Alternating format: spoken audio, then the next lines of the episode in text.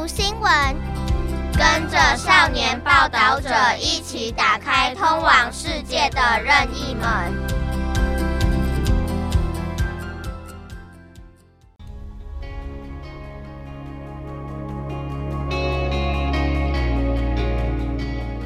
Halo, apa kabar semuanya? Selamat tahun baru tahun 2024 dan teman-teman diberi kesehatan, kemakmuran, damai sentosa. Hadir kembali dalam acara Reporter Muda bersama Amina akan berbagi informasi-informasi menarik dibagikan untuk teman-teman. Nah, informasi Reporter Muda kali ini akan menganalisa grafik atau data-data yang ada tentang apa yang terjadi di dunia the day after tomorrow dan akan melihat kondisi di Taiwan sendiri dengan adanya pemanasan global, apakah musim dingin di Taiwan akan hilang? Tempat manakah di bumi yang sudah tidak dapat dihuni lagi? Mari kita dengarkan bersama. Musim panas semakin panas. Kondisi ini seakan-akan dirasa normal oleh semua orang, padahal sebenarnya gas rumah kaca menyebabkan pemanasan global dan perubahan iklim sejak awal sudah memengaruhi kehidupan kita. Akan tetapi apa benar cuaca kian hari kian panas ini adalah hal yang wajar? Faktor lain apa yang memicu suhu udara semakin panas? Selain suhu udara berubah menjadi tinggi, dampak apa lagi yang ditimbulkan oleh perubahan iklim? Mari kita lihat fenomena dan dampak perubahan iklim melalui data-data penting di hari ini. Pada bulan Juni tahun 2023, terdapat laporan tentang catatan rekor suhu tinggi di Eropa dilanda gelombang panas Siberus, suhu tinggi mencapai 40 derajat Celcius bahkan lebih tinggi. Belahan Samudra Atlantik Death Valley di California, Amerika Serikat mengalami gelombang panas sepanjang sejarah, hampir ditercatat sebagai data yang tertinggi Kemudian di Asia, tepatnya di India, dilanda gelombang panas bulan April bahkan mengalami suhu tertinggi sampai 47 derajat Celcius pada bulan Juni. Perubahan iklim tidak hanya berkaitan dengan suhu tinggi, tetapi juga bencana yang disebabkan oleh berbagai kondisi cuaca ekstrim. Misalkan hujan lebat yang terjadi di Amerika Serikat bagian timur pada tanggal 9 Juli menyebabkan 50 juta orang di wilayah pesisir timur beresiko terkena banjir.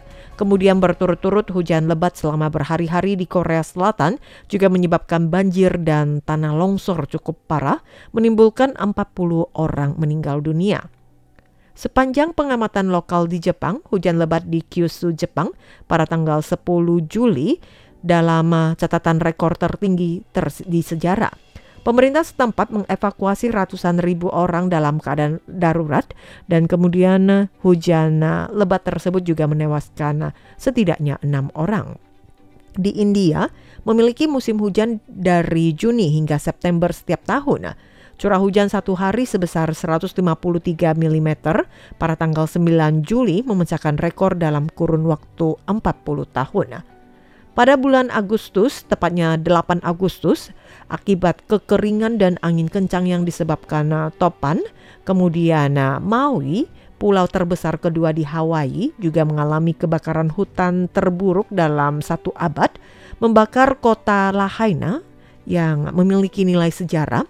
Terdata setidaknya 101 orang tewas, ribuan lainnya hilang, kemudian jumlah korban jiwa yang juga terus bertambah.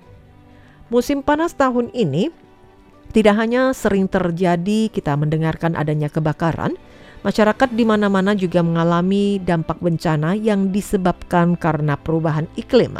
Lagi pula, apakah musim panas kian hari kian panas dari tahun ke tahun juga semakin panas? Perubahan lingkungan dan ekologi penting apa yang terjadi akibat perubahan iklim? Seperti apa dunia ini di masa mendatang? Mari kita ikuti penelitian dan statistik yang terdata untuk memberikan Anda penjelasan.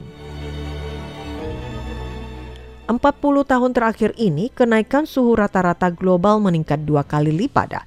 Menurut analisa Badan Penerbangan Antariksa Nasional Amerika Serikat atau NASA, Suhu rata-rata di bumi pada tahun 2022 sekitar 1,11 derajat Celcius lebih tinggi dibandingkan suhu rata-rata pada akhir abad ke-19, setara dengan suhu permukaan bumi rata-rata tertinggi kelima pada tahun 2015. Ditambah lagi sejak tahun 1880 sejak uh, dimulainya pendataan ini di antara suhu terhangat sepanjang sejarah dalam kurun waktu 10 tahun adalah pada periode 2014 hingga 2022 ada 9 tahun.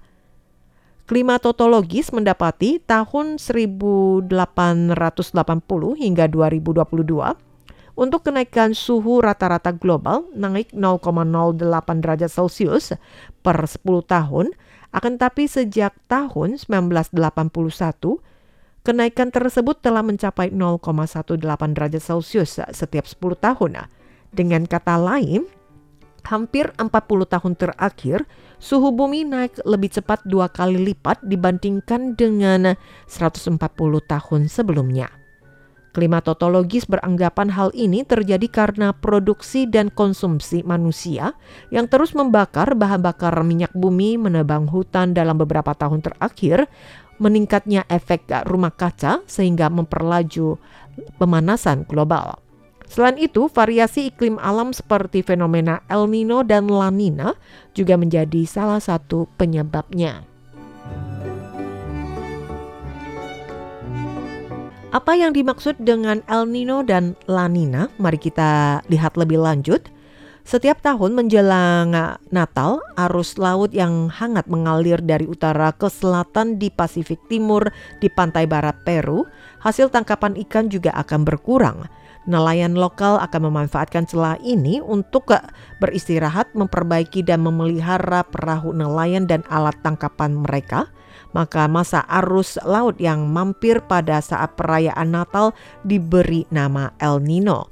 Kata ini dalam bahasa Spanyol memiliki arti ganda yakni anak Kristus atau anak laki-laki atau juga disebut sebagai bayi laki-laki Para ilmuwan meminjam pepatah nelayan Peru ini dan tempat lain untuk menyebut fenomena yang terjadi setiap beberapa tahun dari 2 hingga 7 tahun dan di bagian timur Samudra Pasifik Katulistiwa di mana air laut memanas secara tidak normal memengaruhi iklim global yang disebut dengan El Nino. Namun suhu laut di Pasifik Katulistiwa Timur terkadang juga sangat dingin. Dampaknya terhadap iklim global hampir berlawanan dengan dampak El Nino Fenomena dingin yang luar biasa ini para ilmuwan memberi nama La Nina yang artinya perempuan bayi perempuan dalam bahasa Spanyolnya. Ketua Anthropogenic Climate Change Center Pusat Penelitian Perubahan Lingkungan Akademia Sinika, Xi Huangxiong menjelaskan dalam beberapa tahun terakhir ini dunia telah mengalami fenomena La Nina secara teori akan membuat uh, suhu bumi lebih dingin namun adanya laporan suhu tinggi di berbagai tempat, fenomena El Nino yang dimulai tahun ini, fenomena El Nino semakin mengejutkan para ilmuwan. Masa lalu, fenomena El Nino terutama menyebabkan suhu air laut di Pasifik Timur meningkat. Namun tahun ini berdasarkan pengamatan menemukan bahwa suhu air laut di seluruh dunia mengalami peningkatan. Organisasi Meteorologi Dunia Perserikatan Bangsa-Bangsa WMO juga mengatakan bahwa fenomena El Nino dan gas rumah kaca yang dihasilkan manusia akan menyebabkan suhu bumi memecahkan rekor dalam lima tahun ke depan. Sehingga diperkirakan suhu bumi akan melebihi suhu tersebut kisaran pemanasan 1,5 derajat Celcius dalam beberapa tahun. Mengapa batas peringatan kenaikan suhu ditetapkan 1,5 derajat Celcius? Tujuan bersama yang ditetapkan oleh negara-negara di seluruh dunia dalam perjanjian Paris tahun 2015 adalah membatasi kenaikan suhu global agar tidak melebihi dari 1,5 derajat Celcius di atas rata-rata pra-industri.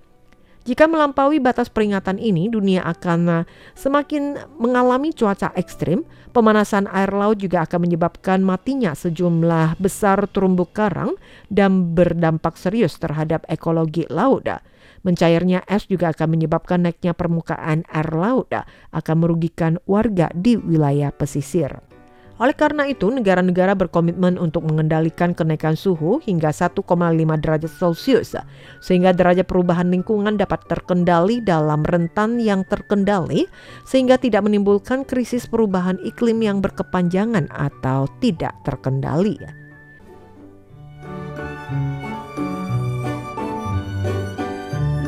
Musim panas semakin panjang, mungkinkah tahun 2060 di Taiwan tidak ada lagi musim dingin? Seiring dengan semakin intensifnya pemanasan global, para ilmuwan juga menemukan ada empat musim di seluruh dunia mulai berubah. Dengan musim panas yang semakin panjang, tiga musim lainnya, semi, gugur, dan dingin secara bertahap juga akan memendek. Seiring dengan perubahan panjangnya musim, es laut yang juga menunjukkan fenomena yang cukup mengkhawatirkan. Penelitian terbaru dalam jurnal ilmiah Natural Communication menemukan bahwa permukaan laut Arktik mungkin akan sepenuhnya bebas dari es pada musim panas tahun 2030-an sesegera mungkin ini. Bahkan ketika emisi karbon dunia dalam kondisi sangat rendah, es laut Arktik juga masih bisa hilang pada musim panas tahun 2050-an.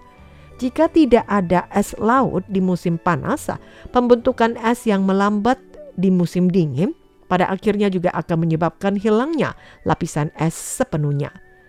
Kita bisa bayangkan lautan Arktik tanpa es laut di musim panas, apa dampaknya terhadap cuaca global yang akan menyebabkan bencana cuaca ekstrim seperti gelombang panas, kebakaran hutan, banjir di wilayah lintang, daerah-daerah lintang menengah dan lintang tinggi. Di Taiwan yang beriklim subtropis, musim panas akan lebih panas dan lebih panjang dibandingkan sebelumnya. Jumlah hari dengan suhu tinggi di Taipei pada tahun 2022 akan menjadi 20 hari, akan lebih panjang lebih banyak dibandingkan tahun 1971. Jumlah hari di atas 35 derajat Celcius kurang lebih sekitar 20 hari. Dan tim sains perubahan iklim Taiwan memperkirakan pada akhir abad ini, abad ke-21, panjangnya musim panas di Taiwan akan bertambah dari saat ini berkisar 130 hari, naik menjadi 155 hari, atau bahkan hingga 210 hari. Panjang musim dingin berkurang dari saat ini sekitar 70 hari, mungkin akan menjadi 0 hingga 50 hari. Dengan kata lain, dalam kondisi yang paling parah tanpa pengurangan emisi gas rumah kaca, musim dingin di Taiwan mungkin akan hilang sama sekali pada tahun 2060. Pada akhir abad ini, sepertiga populasi dunia akan berpindah dari rumah mereka karena suhu udara yang tinggi. Mengapa kita perlu memberikan perhatian khusus terhadap kenaikan suhu? Karena ini mungkin memengaruhi kehidupan kita, Anda dan saya sehari-hari. Selain itu juga bisa mematikan manusia dan di mana suhu tinggi dapat menurunkan produktivitas manusia dan panen tanaman yang menyebabkan lebih banyak migrasi penduduk mempercepat uh, penyebaran penyakit sehingga peringatan yang diberikan oleh para pakar ilmuwan ini mengalami kenaikan suhu rata-rata global ini adalah hal yang harus diperhatikan tidak boleh diabaikan. Penelitian terbaru menemukan bahwa jika dunia terus memanas sesuai dengan tren saat ini, menyebabkan suhu rata-rata global meningkat lebih dari 2,7 derajat Celcius. Sepertiga populasi dunia akan hidup di lingkungan bersuhu tinggi yang sangat berbahaya pada akhir abad ini. Yang disebut suhu tinggi berbahaya mengacu pada suhu rata-rata tahunan melebihi dari 29 derajat Celcius. Jika melebihi 29 derajat Celcius, fungsi tubuh manusia akan ya berkeringat, dan kemudian juga akan untuk pengaturan suhu tubuh sendiri, fungsi kognitif juga akan terpengaruhi, kemudian juga angka kematian akibat cedera termal, cedera panas juga akan meningkat. Menurut prediksi, seluruh Afrika Barat dan Teluk Persia akan menjadi daerah yang sangat panas di masa mendatang dan negara-negara seperti Burkina Faso, Mali, Qatar, Aruba, Uni Emirat Arab, seluruh kawasan berkemungkinan tidak dapat dihuni. Studi ini memperkirakan sejumlah besar orang di tiga negara tersebut di antaranya India, Nigeria, dan Indonesia juga terpaksa harus meninggalkan rumah mereka. Yang lebih mengkhawatirkan lagi, banyak dari negara-negara tersebut merupakan negara-negara berpenghasilan rendah, kekurangan sumber daya untuk uh, bagaimana mengatasi menanggulangi ketika mereka dihadapi dengan bencana iklim. Oleh karena itu, menjadi permasalahan yang perlu mendapat perhatian di masa mendatang bagaimana membantu masyarakat di negara-negara tersebut untuk mendapatkan tempat tinggal yang layak. Ketika suhu rata-rata naik 2 derajat Celcius, 99% terumbu karang akan hilang atau musnah. Suhu rata-rata bumi terus meningkat selain berdampak pada gaya hidup manusia, hewan tumbuhan di alam juga tidak memiliki tempat untuk menyelamatkan diri. International Governmental Science Policy Platform on Biodiversity and Ecosystem Service IPBES menerbitkan laporan indikator ekologi setebal ribuan halaman pada tahun 2019 yang menyatakan jika ada pemanasan global yang tidak terkendali, sejumlah besar spesies akan musnah dari bumi. Di antara sekian banyak spesies yang terkena dampak, terumbu karang juga mendapat perhatian khusus karena kenaikan suhu laut yang berdampak langsung pada ekologi terumbu karang. Sehingga terumbu karang menjadi indikator penting untuk mengamati perubahan iklim. Selain itu, meskipun terumbu karang hanya menutupi kurang dari satu persen luas dasar laut global, namun terumbu karang dapat menyediakan habitat bagi sekitar 25 persen kehidupan laut. Oleh karena itu, terumbu karang merupakan salah satu ekosistem yang paling beragam secara biologis di bumi ini. Maka dari itu, jika terumbu karang semakin berkurang, artinya saat bersamaan juga akan semakin banyak spesies yang musnah di permukaan bumi. Dr. Ove Hoke Gilbert, Direktur Pusat Penelitian Global Universitas Queensland di Australia, menunjukkan bahwa penelitian telah menemukan 14 persen karang musnah sejak tahun 2009. Pada tahun 2018 ya, Intergovernmental Panel on Climate Change mengeluarkan laporan yang menunjukkan perbedaan antara terumbu karang ketika suhu global naik 1,5 derajat Celcius dan 2 derajat Celcius. Ketika suhu global naik 1,5 derajat Celcius, terumbu karang akan berkurang 70 hingga 90 persen. Ketika suhu global naik 2 derajat Celcius, bumi akan kehilangan 99% terumbu karangnya. Oleh karena itu, ekosistem terumbu karang yang sangat-sangat bernilai di laut ini dan mereka dalam kehidupan yang sangat rentan. Jika air laut terus memanas, maka alga yang semula hidup bersimbiosis dengan karang juga akan musnah.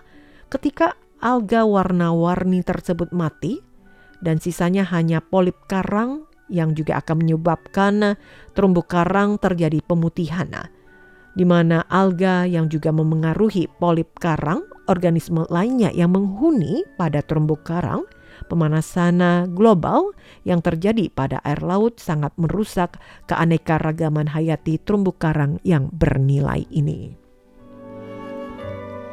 Demikian teman pendengar untuk informasi dalam reporter muda di hari ini. Semoga saja bermanfaat dan bagaimana pendapat Anda.